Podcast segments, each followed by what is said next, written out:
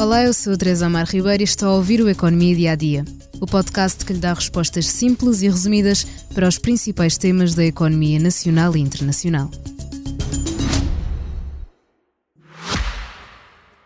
Já visitou hoje o BPI Expresso Imobiliário? Agora pode calcular o valor da sua propriedade e guardar a documentação da sua casa e do recheio numa nova área pessoal única no mercado. E ainda ficar a saber quanto pode pagar por uma casa localizá-la com uma pesquisa por polígonos e conhecer as soluções de crédito habitação BPI. BPI Expresso Imobiliário.pt Quem compra e quem vende na mesma página. As greves e manifestações têm sido recorrentes de norte a sul do país, nas mais variadas áreas. As razões distinguem-se consoante os setores, mas há uma que normalmente não falha: o aumento dos salários ou do investimento. Tivemos recentemente protestos de agricultores, polícias e professores, mas para a próxima sexta-feira foram os trabalhadores da Caixa Geral de Depósitos a marcar uma greve através do seu sindicato mais representativo. A Caixa anunciou uma atualização salarial que começa a ser processada já este mês e que foi aprovada pela administração ainda antes de fechar acordo com os sindicatos. Em média, os trabalhadores do Banco Estatal deverão ver o seu salário ser atualizado na ordem dos 3,25%, o que significa um aumento mínimo de mais de 52 euros para todos os trabalhadores no ativo e pré-reformados. O subsídio de refeição também terá uma atualização de 3,25% e o subsídio de apoio ao nascimento passa de 900 para 1.000 euros. A Caixa diz ainda que, em conjunto com as promoções, o aumento da massa salarial fixa atingirá 5%. Mas os sindicatos não concordam com esta atualização e pedem atualizações entre os 5,8% e os 7%. A greve continua marcada para sexta-feira e a Caixa Geral de Depósitos diz não entender a razão, já que 80% dos colaboradores passa desde já a oferir uma remuneração superior a 2 mil euros. Além disso, a Caixa lembra que as atualizações de 3,25% são superiores às que têm sido vistas no setor, onde rondam os 2%.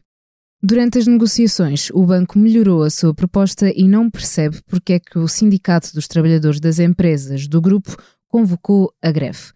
Por outro lado, o sindicato defende que o banco avançou unilateralmente por decisão da gestão, com aumento salarial que diz ser irrisório e realizado à margem das negociações em curso e que chocantemente ainda ignora os reformados da Caixa. A organização sindical diz ter demonstrado estar de boa fé para alcançar um consenso quando baixou a sua proposta de 7% para 5,9% com aumento mínimo de 110 euros, o que diz ser uma proposta perfeitamente comportável com a sustentabilidade financeira de uma empresa que se prepara para apresentar os maiores lucros da sua história. A Caixa conta com mais de 6.300 trabalhadores. Quantos irão aderir à greve de sexta-feira é ainda uma incógnita. Amanhã temos mais novidades económicas para si, mas por hoje é tudo. Ainda assim, não me despeço sem antes lhe falar do novo podcast do Expresso Liberdade em Hong Kong, um podcast de Salomé Fernandes com sonoplastia de João Luís Amorim. Um país, duas identidades, como Hong Kong se tornou campo de batalha política.